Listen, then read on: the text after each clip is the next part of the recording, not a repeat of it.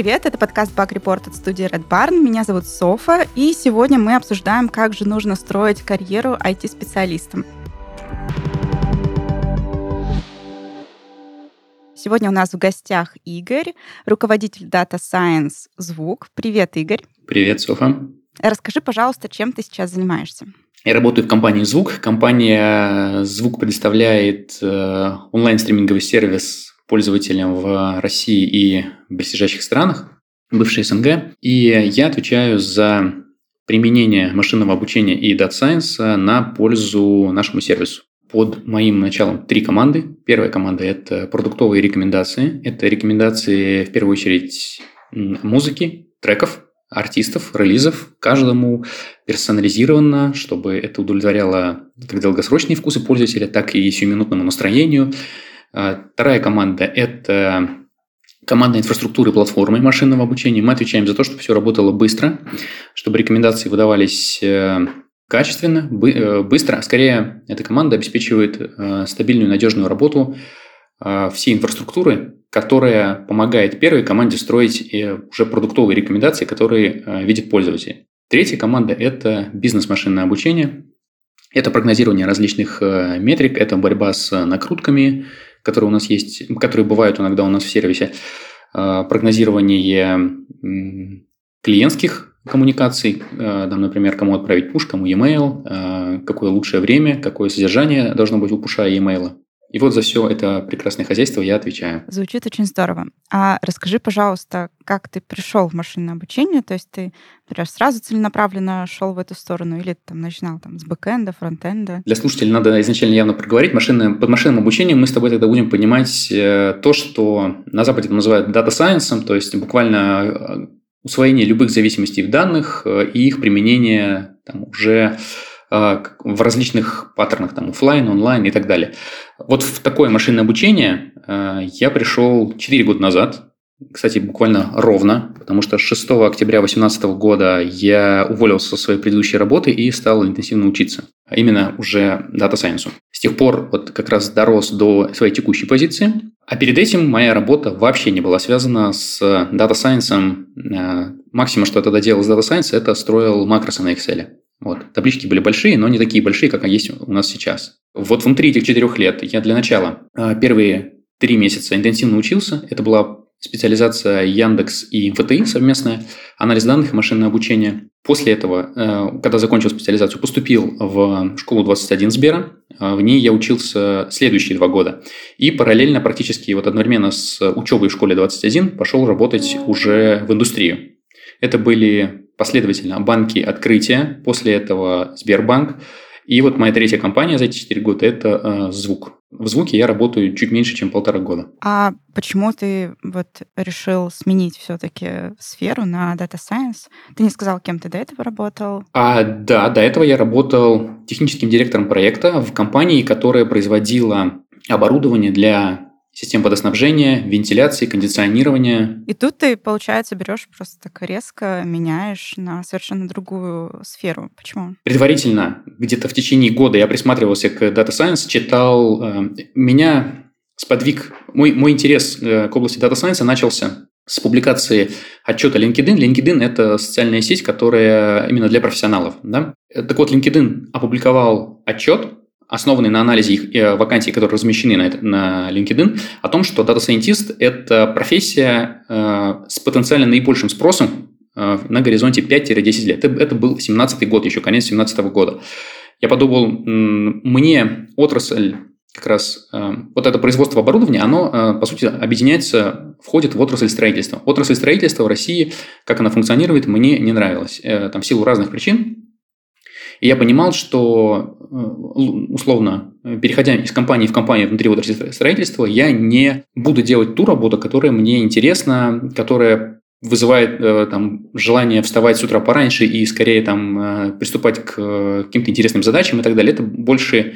Моя работа была больше не про это. В то же время я понимал, что отрасль Data Science – это дисциплина, которая на основе знаний аппарата математического анализа позволяет э, усваивать зависимости в данных и применять уже их на пользу э, в данной конкретной компании. Мне показался этот концепт очень интересным. Я решил познакомиться с ним поближе. И вот в октябре 2018 года у меня выявилась, появилась такая возможность, когда уже стало понятно, что развиваться дальше в этой компании я не смогу. Проект фактически начал сбавлять свои обороты, и я решил уволиться и как раз начать обучение уже Data Science. Хорошо, спасибо. А давай теперь перейдем к машинному обучению. Что это вообще такое? Как бы вот если бабушка рядом твоя села и сказала, внучок, расскажи мне, что такое машинное обучение? Как бы ты ей рассказал? Машинное обучение – это такие методы, которые позволяют на основе большого и очень большого числа данных э, предсказать какие события будут происходить в ближайшее время. Например, если у нас есть данные о трафике в одном отдельно взятом городе, например, Москва, мы можем предсказать э, в ближайший час, в каких местах будут пробки, сколько займет дорога из точки А в точку Б, и по каким улицам э, лучше ехать, если хочешь доехать из э, одной точки в другую. Это вот один пример. Машинное обучение позволяет решать такие задачи не только, например, для дорожного движения, практически в каждой сфере бизнеса, в любом деле можно применить методы машинного обучения, чтобы понять, что будет происходить в ближайшее время. Хорошую тему ты затронул. А где сейчас применяется машинное обучение? Ну, то есть понятно, что сервисы, которые нам что-то предлагают, они ну, явно используют его, а в каких-нибудь ну, неочевидных местах оно применяется? В России и в мире можно выделить где-то три таких базовых направления. Это очень крупных направлений. Это исследование, это цель этого машинного обучения здесь – это побить, э, как бы превысить предыдущие показатели на заранее заданных там уже игрушечных каких-то примерах. Второе направление – это индустрия. Вот э, это как раз целиком про бизнес, это про персонализацию сервисов, которыми мы пользуемся на э, ежедневной основе, то, что мы делаем там, буквально каждый день. Машинное обучение помогает нам это делать быстрее, эффективнее и, и лучше. И образование. Вот если говорить только про индустрию, то, конечно, да, уже практически все диджитальные сервисы, которыми мы пользуемся, просмотр фильмов, прослушивание музыки, э, поиск в какой-то информации в интернете, например, на, поисковиках, на поисковиках Google и Яндекс, уже для всех этих задач используется машинное обучение в самом широком применении. То есть это Э, работа машинного обучения начинается еще до того, как мы вбиваем, например, поисковый запрос, и заканчивая тем, что та страница, которую, результатов поиска, которую мы видим после того, как нажали на кнопку «Поиск», уже тоже отранжирована с помощью машинного обучения. То есть э, в итоге получается, что машинное обучение уже сейчас, оно, э, мы с ним сталкиваемся каждый день по несколько десятков раз. А давай затронем такие сложные сферы, как, например, медицина, либо оборонная промышленность там насколько сейчас успешно применяется? Про оборонную промышленность ввиду ее закрытости я не видел каких-то подробных сведений о том, где там именно применяется, однако предположу, что также для прогнозирования любых показателей, количественных показателей, например, какое-то число, а, если известно, какие значения э, э, этот, это число принимало в предыдущие периоды, можно запросто прогнозировать Э, значения на будущие периоды. Это вот прям базовый пример. Применение машинного обучения в медицине – это одна из очень перспективных областей, и многие компании и в России, и за рубежом ведут тут свои исследования. Например, э, Сбер отчитался об успешном внедрении модели, которая на основе анализа кашля человека позволяет определять, есть ли у него ковид или это, допустим, обычная простуда. Это такой достаточно Э, анонс, который прогремел и который заметили, наверное, большинство э, жителей нашей страны. Вот э, пример. Кроме того, конечно же, это анализ снимков, которые позволяют определить какие-то а, очаговые поражения, например, там вплоть до рака, каких-то других заболеваний, которые можно определить по томографии, по рентгенограмме и так далее, анализ ЭКГ и так далее. Анализ любого, в принципе, сигнала, будь то изображение, будь то э, там, какая-то частота тока, как, например, ЭКГ, которая, там, по сути, представляет собой колебание частоты тока во времени. Над всем этим сигналом можно применять и уже применяются методы машинного обучения, однако э, скорее пока Речь идет про то, что компании очень активно исследуют пока этот вопрос, и какой-то скажем так, широкого применения, там, условно, на всей территории России или хотя бы даже в одном отдельно взятом регионе, это скорее исключение. Однако в течение ближайших э, лет мы точно дойдем до того, что уже для каких-то задач э, машинное обучение в медицине оно будет уже применяться. В первую очередь специалисты видят перспективу как эм, решение на базе машинного обучения, как ассистент для доктора. То есть, скажем так, э, Вместо того, чтобы доктор смотрел на снимок и пытался понять, что же это здесь у нас рак или не рак, или что-то другое, иное, машинное обучение будет предлагать три наиболее вероятных способа, а доктор уже, например, будет определять э, все-таки, какой из этих трех вариантов э, действительно есть на картинке. Пример в медицине. Здорово. Я, на самом деле, как-то мне попадалась статья по поводу медицины. Там с помощью машинного обучения пытались поставить диагноз. И получалось так, что алгоритм определял, по-моему, в 95% случаев верно, а врач в 70%, но люди все равно доверяют больше врачу, нежели алгоритму, потому что бездушная машина хочет меня убить. вот. Так что да, все, все равно проблема в этом есть. Окей, часто, когда там гуглишь что-то про машинное обучение или слышишь что-то про машинное обучение, рядом всегда слова такие, как глубокое обучение, искусственный интеллект, нейросети. Как это между собой все связано? Специалисты которые непосредственно делают машинное обучение, они, они любят говорить, что они занимаются именно машинным обучением. Тем не менее, это наиболее общий термин. А, тем не менее, есть термин глубокое обучение, это подраздел машинного обучения, и вот нейросети, например, Deep Neural, Networks, по сути, то же самое на английском языке, это как раз э, методы, которые позволяют э, применять в глубоком обучении.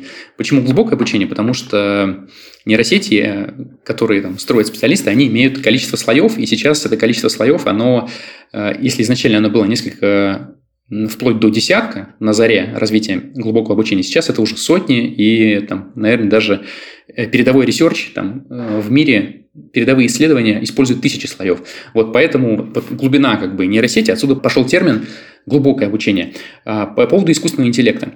Искусственный интеллект, э, например, очень часто любят использовать Герман Оскарович Греф этот термин.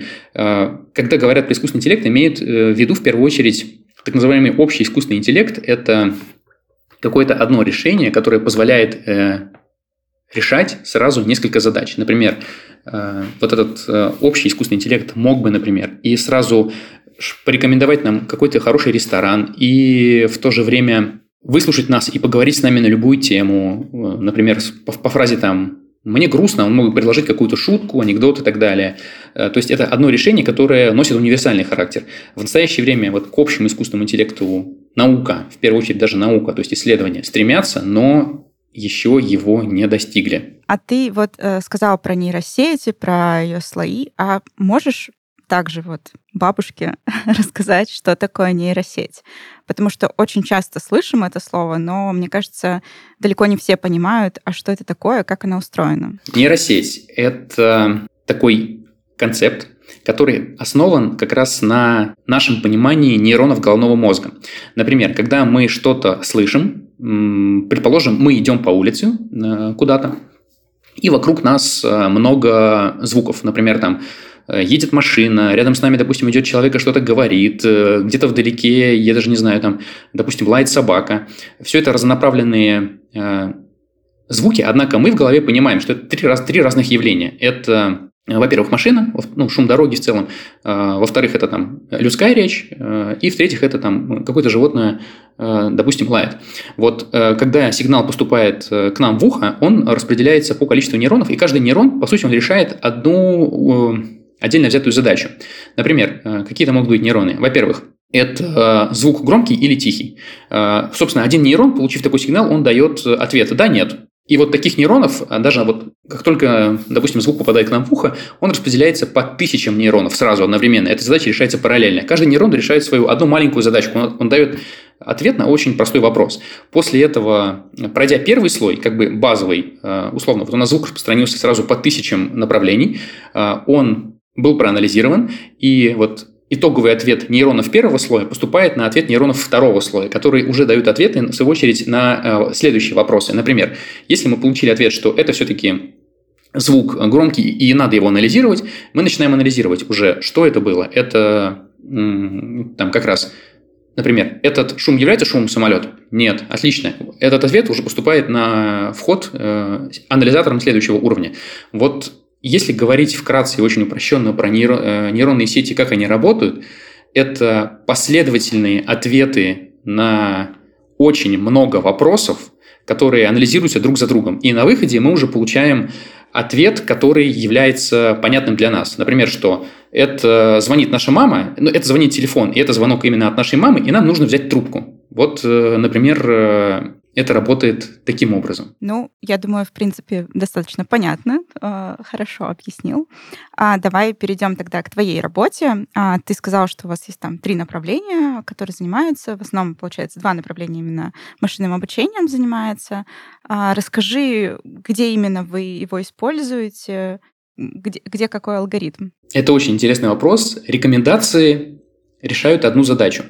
Мы знаем про пользователя нашего сервиса, что он слушал, какие треки, какие подкасты, какие аудиокниги, и когда он это делал. То есть это буквально мы знаем про человека ряд его событий, ряд его действий в нашем сервисе. Человек нажал на такую-то кнопку на таком-то интерфейсе, перед этим он видел вот такую-то информацию, а после этого он сделал вот это. Этот ряд событий позволяет нам прогнозировать, что человек будет, э, допустим, делать, что человек будет слушать, что ему интересно, в каком настроении он э, находится в данный конкретный момент. Первая команда решает, отвечает на вопрос, что нам интересного человеку порекомендовать, чтобы его удержать в нашем сервисе э, подольше. Это первая задача. Вторая задача, чтобы человек, прослушав следующую композицию, был счастлив. То есть, допустим, мы можем порекомендовать плохую композицию, а можем хорошую. При этом человек может остаться в сервисе, однако он будет не очень счастлив. Вот. Э, допустим, у него было сейчас грустное настроение, а мы ему поставили какой-нибудь там, я даже не знаю, какую-нибудь поп-музыку. И он такой, блин, ну зачем мне сейчас поп-музыка? Вот, а мне охота было что-нибудь такое э, мелодичное, тихое, э, чтобы я просто спокойно погрустил под это. Это целая продуктовая команда. Над рекомендациями работает продуктовая команда, и в этой продуктовой команде есть только часть ML. То есть команда состоит из, из примерно 10 специалистов, и 3 человека – это только специалисты по машинному обучению. Как раз я обеспечиваю работу вот этим трем людям. Я отвечаю за то, чтобы у них были, во-первых, данные, которые позволяют э, обучать модели машинного обучения. Во-вторых, я отвечаю за то, чтобы у них были интересные задачи, именно интересные с точки зрения машинного обучения. И в-третьих, я отвечаю за их развитие. То есть, э, например, у нас э, два квартала человек может работать в одной команде, а после этого произойдет ротация, и человек переходит работать э, в команду инфраструктуры машинного обучения. Вот за планирование, за стратегию э, развития методов машинного обучения в рекомендациях, это как раз э, моя работа. Непосредственно сервисы делают уже эти ребята. Тут я сами сервисы уже не делаю, однако помогаю их делать. А вторая команда – это ребята, которые отвечают за то, что если у нас есть, например, человек э, приходит, мы знаем э, ID пользователя, нам нужно найти похожих пользователей для там, каких-то различных задач. Например, чтобы порекомендовать э, этих, этих самых пользователей э, человеку, э, которому это нужно и так далее. Вот эти ребята отвечают за то, чтобы такой поиск выполнялся быстро и качественно на основе базовых метрик. Эти ребята не делают какие-то тоже продукты, которые видят непосредственно пользователи, однако э, помогают продуктовым командам уже быстро очень делать свои сервисы, то есть э, как раз то есть то самый э, очень быстро создавать какие-то новые продукты для пользователей. Вот для этой команды я выступаю в роли такого архитектора решений. Мы обсуждаем какие-то новые подходы, концепты, мы что-то пробуем, что-то новое, мы хотим, допустим, поисследовать вот такой новый алгоритм. И обсуждаем, как лучше это сделать, какие данные собрать, какие Э, там, допустим, технологии применить. У нас есть э, для работы с данными несколько технологий. Там, например, есть распределенные технологии, есть технологии на одной машине, которые позволяют уже данные обучать. Вот это все мы обсуждаем, проектируем, внедряем и наблюдаем за тем, как это работает. И третья команда, которая как раз у нас самая молодая в звуке, это бизнес-машинное обучение. Здесь э, я решаю задачи уже коммуникации между нашей командой, как раз командой ML и бизнесом, помогаю понять бизнесу, как э, то, что ему нужно. Например, мы хотим, чтобы наши пользователи чаще открывали наши уведомления. Там, мы отправляем пуши в приложение. Вот помогаю такую казалось бы, простую бизнес-задачу трансформировать в задачу именно машинного обучения. Говорю э, разработчикам, что нужно повысить такую-то метрику, данные возьмите вот эти, и попробуйте для начала применить вот такие-то подходы. Дальше, конечно же, они уже самостоятельные э, и вполне классные специалисты, уже дальше они работают сами. То есть Если резюмировать, моя работа как руководителя Data Science в звук, она состоит из, во-первых, э, планирования кома- различных команд, то есть нужно спланировать их работу, понять, какие технологии потребуются, потребуются ребятам, какие мощности, сколько, в принципе, нам нужно человек, достаточно ли нам людей, или нужно, допустим, кого-то нанять. А, во-вторых, я отвечаю за так называемая часть people management. Я отвечаю за мотивацию людей, за то, чтобы им было интересно, чтобы у них были интересные задачи, чтобы э, они были довольны в звуке и работали продуктивно у них, э, соответственно, для этого тоже должно что-то быть. Я обеспечиваю вот это. В-третьих, я обеспечиваю э, стратегию развития Data Science. Говорю, что в следующий период времени, там, один, два, три квартала или год, мы попробуем машинное обучение вот в такой области, хотим достичь вот таких-то метрик, и при этом мы поможем решить вот такие-то бизнес-задачи.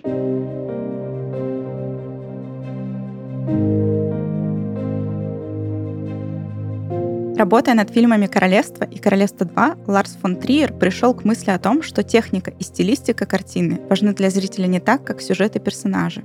Именно эта идея привела к эксперименту. «Королевство» по большей части было снято на ручную камеру, а еще из-за пренебрежения традиционными правилами монтажа и освещения получился смазанный цвет и зернистость кадра. Именно этот эксперимент принес Триеру первый коммерческий успех. Интуиция не подвела Творца, и он вместе с последователями создал и подписал концептуальный манифест и 10 правил группы «Догма-95». Вот эти правила, именуемые также обетом целомудрия. Съемки должны производиться на натуре, нельзя привозить никакого реквизита и бутафории, звук никогда не должен записываться отдельно от изображения и наоборот, камера должна быть ручной, допускается любое движение или отсутствие движения руки, фильм должен быть цветным, искусственное освещение не допускается. Комбинированные съемки и фильтры запрещены. Фильм не должен содержать внешнее действие и экшен. Временное и географическое отстранение запрещается. Жанровое кино неприемлемо. Формат фильма должен быть академическим. Имя режиссера не должно фигурировать в титрах. Этот манифест подписал как сам Триер, так и Томас Винтерберг, а также Кристиан Левринг и Сёрен Крак Якобсен. Этот манифест, как и само движение, было протестом против отсутствия экспериментов в области кино, против диктования правил игры. Так запреты породили желание режиссеров достичь цели любым способом. В этом и состоит основная прелесть догмы. В ВК нет таких жестких запретов и манифестов, но есть настоящие профессионалы своего дела, которые с любовью работают над сотнями проектов в самых разных сферах. Обмен идеями и опытом, как и разнообразие мнений и подходов ценится ВК и помогает создавать продукты для миллионов пользователей.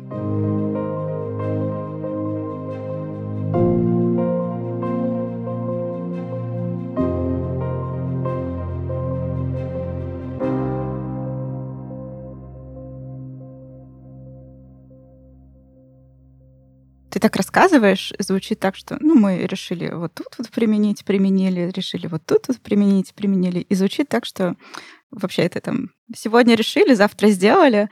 А какие все-таки есть сложности? Все ли прям с лету получается? Или вы прям натыкаетесь на какие-то проблемы, не знаю, решили что-то применить, поняли, что у вас данных недостаточно для этого, еще что-то? А, Софа, ты как будто прям знакома со всеми нашими, со всей нашей спецификой работы. Конечно же, мы начинаем работать с гипотезой, когда кому-то, например, это, это мог, могу быть я, либо специалист из команды, либо специалист из бизнеса, приходит в голову идея. А, например, есть какая-то проблема, а, и мы садимся и начинаем думать, так, вот тут может помочь вот такой-то вот подход. Отлично. Попробуем? Попробуем. Для начала мы решаем задачу очень простым методом. Это так называемый бейзлайн. После этого мы уже проводим анализ. Вот тот бейзлайн, который мы помогли, он хотя бы сдвинул эту проблему с какой-то точки. Мы начали двигаться в направлении, которое хотел наш заказчик. Начали. Отлично. Мы начинаем его усложнять. Э, бывает такое, что бейзлайн не выстреливает. Тогда мы пробуем менять подход к э, решению задач. И фактически разработка продуктов машинного обучения – это непрерывная последовательность каких-то итераций. Мы что-то сделали, внедрили, посмотрели, оценили эффект, поняли, что так, вот тут у нас выросла вот такая-то метрика. Хорошо, нам этого достаточно? Э, недостаточно. Пробуем другой метод. Или окей, достаточно. Тогда э, пока что останавливаемся на этом. Через несколько месяцев вернемся и посмотрим, как это работает, во-первых. Во-вторых, э, что мы можем с этим, э, куда мы можем это развивать. Если вдруг не зашло, ну тогда мы отказываемся от э, применения, допустим, машинного обучения для этой задачи и садимся думать, а почему же не зашло действительно? То ли дело в данных, то ли мы не те алгоритмы попробовали, или, допустим, э, тут нужно, в принципе, менять подход и для начала попробовать даже не, не с помощью машинного обучения, а, допустим, с помощью разметки человеком, например. Можно решить ту же самую задачу, но даже не какими-то алгоритмами, а просто-напросто посадить условного там, оператора, чтобы он э, условно один, два, три квартала пока что посмотрел на этот процесс и собрал данные, которые не достает, или просто эм, в принципе, его работа показала, куда можно двигаться в решении этой задачи. Ну да, мне кажется, ну, как, как мне это все представляется, что а, вот машинное обучение это такой черный ящик, в который ты там положил эти данные, и вообще не факт, что оно выстрелит и даст тебе тот результат, который, ну, тебя удовлетворит и что ты можешь тебе предсказать. Ты там пособирал это все, оказалось, что тебе вообще что-то другое надо было собирать, ничего не предсказывается. А расскажи о самом сложном, прям вот что вы делали для звука. Хочется верить, во-первых, что самая сложная задача э, все-таки еще впереди. У нас будут э, и интересные, и сложные задачи. Из того, что уже сделано э, в самом начале моей карьеры в звук, не было работы с аудиоконтентом. То есть, э, как стриминговый сервис, у нас есть огромный каталог. В звуке порядка 80 миллионов э, уникальных композиций. И, по сути, каждая композиция – это аудиодорожка формата там, MP3 или э, WAV это аудиосигнал, и вот этот непосредственно аудиосигнал мы никак не обрабатывали. То есть мы работали с тем, что пользователи непосредственно слушают ту или иную аудиодорожку и не, не заглядывали в саму аудиодорожку, а что там, какой-то жанр, допустим, или какие там инструменты звучат. Вот за полтора года, даже меньше, за год, мы научились это делать, и сейчас это уже активно развиваем. Вот это была самая сложная задача, и мы с ней успешно справились. А что именно вы в этой аудиодорожке анализируете? На основе аудиодорожки мы можем вытащить на самом деле очень много информации, которая потом нам пригодится в рекомендациях, э, персонализации э, вот этих аудиодорожек и так далее. Во-первых, это жанр. То есть мы э, фактически, зная только аудиосигнал, сможем сказать это, и даже не обладая какой-то другой информацией, там, допустим, очень многие лейблы сразу дают уже, вот мы получаем музыку от лейблов, там, и многие дают, допустим, э, признак, что это, же, это вот эта аудиодорожка – это рок. Они могут ошибаться. Вот мы, как, скажем так, эксперты в звуке, считаем, что э, вот эта аудиодорожка – это все-таки не рок или какой-то подраздел рока, допустим, сицили, сицилийский рок. Есть как большие жанры, то есть там условно это рок, поп, джаз и так далее, музыка. Так и внутри этих жанров, если как бы колесиком прокрутить, скролл сделать, там есть очень много направлений, которые между собой сильно отличаются. И если есть любители, там, допустим, тяжелого рока, то, то хард-рока, то им деф, э, там, допустим, деф металл им вообще не заходит, они там, могут его вплоть до того, что они даже ненавидеть. А формально это как бы один жанр. Вот э, мы анализируем такие большие метажанры, типа рока, мы анализируем и проставляем метку уже каких-то таких поджанров, более мелкое деление э, классификация музыка. Во-вторых, конечно, мы анализируем вокаль, если есть в аудиодорожке вокал, то мы анализируем, например, какой именно это вокал, мужской, женский, какие частоты, высокие, низкие. То есть на основе аудиодорожки мы проставляем метаинформацию, как бы тегируем, проставляем теги аудиодорожки. Например, если э, там есть какие-то ударные, гитара и так далее. Все это тоже можно запросто понять из аудиодорожки. И это очень полезная информация, которая позволяет, как, допустим, строить каталог. То есть я как пользователь могу нажать на каталог, выбрать рок, окей, там еще подразделение. Вот как буквально каталог электронного магазина. Есть какая-то одна крупная категория, в ней уже есть э, более мелкие категории и так далее. Можно... Э, это помогает простраивать такой каталог, это помогает строить персонализацию. Допустим, у нас есть волна по жанру рок. Окей, вот у нас есть одна крупная волна, а в ней еще может быть также Э, если у тебя настроение, допустим, такое, что ты хочешь послушать именно вот этот э, жанр, пусть это будет там какой-то африканский джаз, именно этнический. Вот хочу его. Вот хоть убей, хочу именно его. Все, мы можем это дать. Э, либо, допустим, также на основе аудиодорожки можем понять тембр, темп этой музыки. Он скорее соответствует грустному настроению или веселому. Вот эта информация, она тоже очень полезна уже для продукта. Вот сейчас у меня радостное настроение. Я вот только что поучаствовал в классном подкасте, мы отлично поговорили, очень приятный собеседник, и я такой, ну, блин, надо закрепить это, послушать какой-нибудь классный плейлист. Хочу веселый плейлист. И вот я нажимаю на кнопочку «Веселый плейлист», и э, мне начинает играть именно веселая музыка. Вот так мы используем анализ аудиосигнала. Слушай, ну звучит так, как будто бы машина обучения дает очень-очень-очень много возможностей. И отсюда такой вопрос, если все так здорово, почему не каждая компания у нас применяет машинное обучение? Что, что их останавливает-то? Первое, самое базовое и самое сложное, наверное, для э, выполнения на практике требования – это наличие больших объемов данных. Причем вот как раз машинное обучение обычно строится про big, про big data. Вот мы еще ни разу не говорили слово big data, мы его произносим только уже прошло, наверное, половина подкаста, а мы только раз сказали Big Data. Да, нужна для начала Big Data. Ну вот. То есть нужно сохранять очень много информации, практически на самом деле для современных компаний нужно сохранить практически всю информацию, которая э, так или иначе проходит через их сервис. Как бы отсюда вытекает второе требование. Хорошо, вот мы сохранили э, информацию в скажем так, сыром виде. Допустим, это те же самые там сырые аудиодорожки.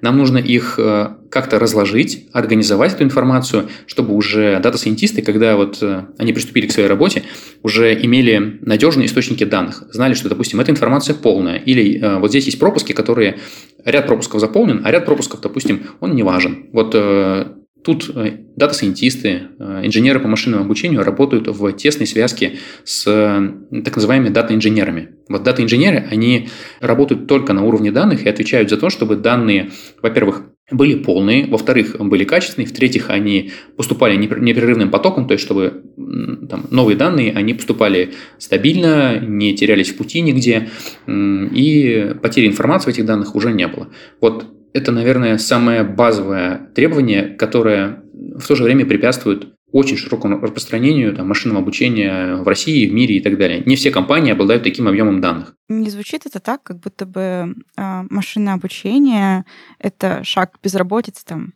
маркетологов, там, программистов, ряда программистов, которые там что-то писали, а теперь просто там машина обучения это там посчитала, и теперь не нужно там эти сервисы, алгоритмы писать и так далее. Не будет ли такая ситуация, что через, э, там, не знаю, 10 лет у нас там сократится количество этих ребят? Ну вот такой короткий ответ, что в ближайшие 10 лет э, нет. Э, почему? Безработица – это скорее там, социальное явление, да, и вот и когда обычно говорят про то, что там технология машинного обучения, там, у кого-то что-то берет работу, обычно говорят скорее про водителей, там, например, вот self-driving у нас знаменитый, что он убьет э, профессию водителя такси. Или там то, что наши современные технологии э, отберут работу операторов э, контакт-центров. Вот это, наверное, из таких наиболее часто обсуждаемых. Вот про тех, кого упомянул ты, программисты, маркетологи, скорее машинное обучение для вот этих специализаций – это помощник. Например, уже сейчас, вот давай рассмотрим один кейс программисты. Вот э, меня можно отнести в том числе к программистам. То есть дата-сайентисты, инженеры по машинному обучению, это, они программируют. Э, чаще всего используется язык Python, да. Э, можно подробнее про языки программирования чуть попозже поговорить. Так вот, уже сейчас компания GitHub выпустила инструмент, который основан полностью на машинном обучении. Это так называемый код completion. Я начинаю набирать какое-то кодовое слово, а он показывает мне следующие несколько строк. Вот. И это, казалось бы, ну прям вот все, программисты уже не нужны, чтобы писать код. Код, код пишет э, другой код, то есть там какой-то сервис у GitHub работает, и уже там прям готовые куски кода, прям действительно готовые функции и так далее. Э, но программисты тут нужны для того, чтобы выстраивать уже более сложные системы. Работа программиста и как раз вот что чем мы цены, это умение решать проблемы бизнеса с помощью технологий. Технология как таковая, она только инструмент. Вот. И даже то, то же самое. Вот у GitHub этот продукт называется Copilot. Э, ну, чтобы, скажем так, э, это не звучало рекламой, и на рынке есть еще и другие, конечно, технологии, например, Tab9. Если кому интересно, посмотрите, вот они две базовых таких э, наиболее разных технологий, Tab9 и Copilot. Вот, это инструменты, и к безработице эти инструменты, ну, только приведут только в том случае, если вдруг человечество решит облениться, я не знаю, и какие-то более сложные системы уже вот на основе там, готового кода не выстраивать. Вот я вижу только такой риск. Но опять же, вот какова вероятность того, что вдруг все обленятся, люди потеряют интерес к творчеству? Я думаю, что это очень-очень-очень маловероятное событие. В принципе, наверное, да. Ты еще, когда говорил о, о сложностях, почему а многие компании не используют машинное обучение, ты забыл одну такую важную вещь для компании упомянуть. На самом деле data scientist ы дорогие ребята очень, на самом деле, и иметь отдел data scientist ов — это достаточно дорого. Поэтому давай мы сейчас немножко поговорим о приятной вещи для э, наших слушателей, о карьере в машинном обучении. А, оно сейчас очень-очень быстро развивается, то есть я занималась Data Science, наверное, года три назад. Если я сейчас начну смотреть, что там произошло, я, наверное, ничего знакомого не увижу. Вот. Ну, Python, слава богу, остался, все нормально. Вот. А что сейчас требуют от специалистов, что они уже должны уже уметь на старте, что должны знать? Требования к позициям отличаются в зависимости от senior ности, от степени, э, скажем так, э, самостоятельности людей и так далее. Бизнес нанимает э, data scientist ов не для того, чтобы они просто них сидели, а там, чтобы мы реша... умели решать проблемы бизнеса с помощью технологий, которые мы владеем. А в данном случае там, требования к синьору – это уже во-первых, конечно, знать э, там, методы машинного обучения, причем вот э, ты сказал, что три года ты, по сути, как бы была вне контекста области Data Science. На самом деле есть так называемый классический Data Science. Это задачи регрессии, классификации, кластеризации и способы их решения за эти три года, они не сильно шагнули вперед. Например, вот э, в работе с табличными данными нейросети показывают такое же качество, как алгоритм под названием boosting, то есть это boosting над деревьями решений. Наверное, знаешь, там э, у, в России есть один, э, одна компания Яндекс, она делает классный пакет э, CatBoost. Вот это пример boosting а. И нейросети показывают в таких задачах качество сравнимое с boosting ом, однако они сильно медленнее. Вот. И работа с нейросетями дороже, то есть нужны больше машин, нужны там уже машины с видеоядрами, а для boosting ов нет. Обычный там MacBook отлично подойдет, вот, если, чтобы обучить какой-то Э, там, простой алгоритм над датасетом. Вот э, пример. Это если говорить про э, senior ов. Также, конечно же, специалисту уровня senior нужно знать предметную область, в которой он работает. Например, э, мы в звуке решаем э, проблемы машинного обучения именно в стриминговом сервисе. Если я приду условно в там, какую-то металлургию, то я не знаю, не обладаю экспертизой, как решить э, там, те же самые проблемы бизнеса с помощью э, машинного обучения. Мне потребуется где-то год, в течение которого там, мой грейд будет понижен до middle фактически. Вот. То есть я буду набираться опыта, понимать, как, э, там, допустим, оптимизировать процесс металлургии с помощью машинного обучения вот тут, или вот тут, или вот тут. Дальше все, конечно, уже, уже индивидуально. Кто-то усваивает информацию очень и учится очень быстро, кто-то не так быстро и так далее. А, вот это требование к синеру. То есть, если подытожить, первое – это отличное понимание технологии, с которой вы работаете. Второе – это умение применять технологию именно в этом бизнес-домене. А если мы все-таки говорим о ребятах, которые вот только-только приходят в профессию, вот а, что им уже нужно знать, чтобы прийти в какую-нибудь компанию и говорить, ребята, хочу быть э, data scientist ом, вот, вот это я уже умею, а, вот что это должно быть? Работа data scientist а – это однозначно работа с данными. То есть данные надо вытащить. Это э, однозначно знание языка SQL, Structured Query Language. Это прям стандарт э, современных систем машинного обучения и работе с данными. Дальше уже начинается усложнение. А вы знаете, там, вот кандидат там junior знает или хотя бы имеет представление о работе с распределенными данными. Там, например, базовый Hadoop э, – это распределенное хранение, а Spark – это распределенные манипуляции с данными уже. Вот это известно или неизвестно? Вот э, тут тоже. Конечно, даже хотя бы на уровне статей, там, на Хабр, либо друг, любых других источниках, там, Medium, э, LinkedIn, любые блокпосты уже будут полезны, чтобы хотя бы понимать даже концепт. Окей, мы получили данные, дальше нужно уже начать с ними работать, какие-то алгоритмы над ними применять. Тут, конечно же, подойдет э, очень пригодится знание языка программирования Python, мы про него говорили. Сейчас еще говорят, что набирают популярность различные другие языки. Про них тоже могу, как бы, скажем так, просто оставить их здесь, кому-то вдруг будет интересно. Rust э, для машинного обучения, Go, наверное, вот из того, что... Я... А R какой-нибудь? R, да, он тоже популярен как Python, а, однако R сейчас используется чаще в академических кругах. Например, если это машинное обучение в каком-то университете и так далее, исторически там R, конечно, да, он применяется. Вот для production систем я, опять же, специалист именно в индустрии, поэтому вот для production систем мы R не используем. Я не видел, что где-то production код был написан на R. Наверное, только какой-то достаточно древний legacy, которому уже года три, но это тоже не очень хороший пример знание языков программирования, начать стоит с Python и дальше двигаться уже там либо в C++, например, э, если система распределенная и требует очень быстрой скорости работы, то C++ тоже хороший вариант. А, но он сложнее, чем Python, конечно. Вот. Там свои абстракции.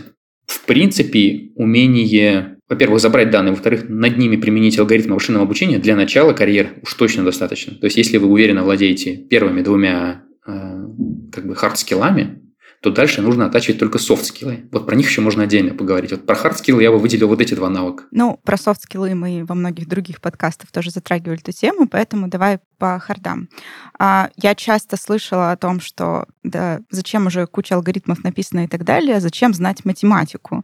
Вот зачем знать математический анализ, теорию вероятности, матстат? Можно и без этого обойтись. Как ты считаешь, насколько это правильно?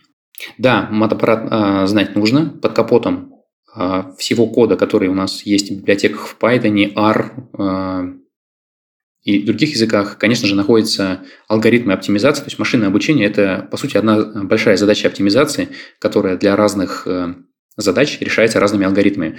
Конечно, понимание, как именно работает твой код, оно всегда будет полезно. Для джуниор-специалиста, наверное, это не является критичным, э, но для более уже развитых позиций, для этого дальнейшего продвижения, опять же, э, почему вот это будет полезным? Во-первых, э, можно оптимизировать код, который написан, там, допустим, не использовать какую-то стандартную библиотечную функцию, а ее самому написать, реализовать. Вот, это всегда плюс, потому что позволит избежать числа ошибок на проде. То есть, допустим, знание доскональное, как, какие есть как бы уязвимости у твоего кода и как их не допустить, как их обработать и так далее. Это уже навык, который характерен для э, там, синер-инженеров, которые работают с продакшн-системами. Вот. Это тоже очень полезный навык. Вот именно тут в первую очередь пригодится понимание матстата. Ну, кроме того, матстат базовый пригодится там, на уровне корреляции для так называемого там, разведочного анализа данных, там, EDA, Explorative Data Analysis. А, вот там какие-то вычисления корреляции, заполнение пропусков, э, различных статистик над данными, а, особенно над количественными, это тоже важно и нужно уметь знать. Ну, это, как кажется, несложно, не знаю. Линейная алгебра э, критична для операций над векторными пространствами. Вот, например, э, так называемые эмбеддинги очень часто сейчас используются, когда там нейросеть фактически дает э, эмбеддинг над каким-то представлением. У нас на входе есть аудиосигнал, мы э, этот аудиосигнал, из него вытаскиваем эмбеддинг. Эмбеддинг – это последовательность э, чисел, ничего больше. Вот э, для операций с такими числами, это называется вектор, вот как раз линей, линейная алгебра, она уже важна. Это достаточно специфичный кейс. А в общем случае линей, линей, линейная алгебра – желательно, но не, не является необходимым знанием. Вот для операции векторами, конечно, да. Ну, то есть, если обобщить, а, в принципе, на входе вы вполне можете справиться без математики, но если хотите развиваться куда-то дальше, придется чего-нибудь почитать и поучить, да? Да. Если хотите погружаться в глубь профессии, то да, там уже, конечно, это все нужно уметь, знать, понимать. Хорошо. А давай тогда такой последний, заключительный вопрос. Если бы ты вот э, заново начинал бы погружаться в эту профессию, снова бы начал изучать Data Science с нуля, как бы это ты сделал теперь? Изменил бы ли что-то в своем пути? Да, наверное, изменил бы. Что бы я изменил? Э, я очень жалею, что ушел из школы 21. Вот. И вообще э, мой совет всем, кто только начинает э, свой путь в области Data Science, ты не только, нужно не терять э, тягу к знаниям и активно эти знания получать. И чем более системные эти знания, то есть, допустим, э, там какая-то именно магистратура по этой области, то вот она – это отличный способ усвоить и быстрее понять, какие есть знания в это, этой области. Вот я бы изменил, наверное, то, что я бы э, поступил в какую-то магистратуру, связанную с анализом данных машинного обучения. Благо в России такие магистратуры есть. Это Высшая школа экономики, факультет э, компьютерных наук, э, это МФТИ. По факультетам я уже не подскажу, но у них точно есть несколько факультетов, которые даже сделанные в партнерстве с индустрией, например, с Тиньковым, например, с Яндексом и так далее. Ну, давай тогда вот прям с чего начать и дальше, дальше, дальше до магистратуры. Начать с того, что понять, а что вам, а, скажем так, вы знаете, знаешь, как рекрутеры любят говорить, где увидите себя через пять лет? Вот, э, по сути, подоплека этого вопроса одна. Главное, чтобы вы не разочаровались в профессии. И там, позанимавшись два года дата сайенсом, сказали, ну что за чушь? Типа, это вообще не мое. Вот, э, поймите, что вам интересно нужно, и дальше, если это действительно вам интересно, вы сами обнаружите то, что вы готовы очень много времени тратить на то, чтобы с этим разбираться. Отсюда возьмется и там, интерес к знаниям, а уже там, э, обладая там, умением гуглить, вы запросто найдете варианты, то есть там, куда поступить и так далее. Вот. И уж, конечно, там найдете, где эти знания дальше применить, куда устроиться на работу. Вот. Любопытство, интерес, наверное, я бы сделал упор на это. Спасибо большое, Игорь. Я думаю, это было очень интересно и познавательно. Мы раскрыли достаточно сложную тему. Спасибо тебе большое. Спасибо тебе, Соф. Интересный разговор. А с вами был подкаст Бак Report. Слушайте нас на всех платформах, ставьте лайки и пишите оценочки. Всем пока-пока.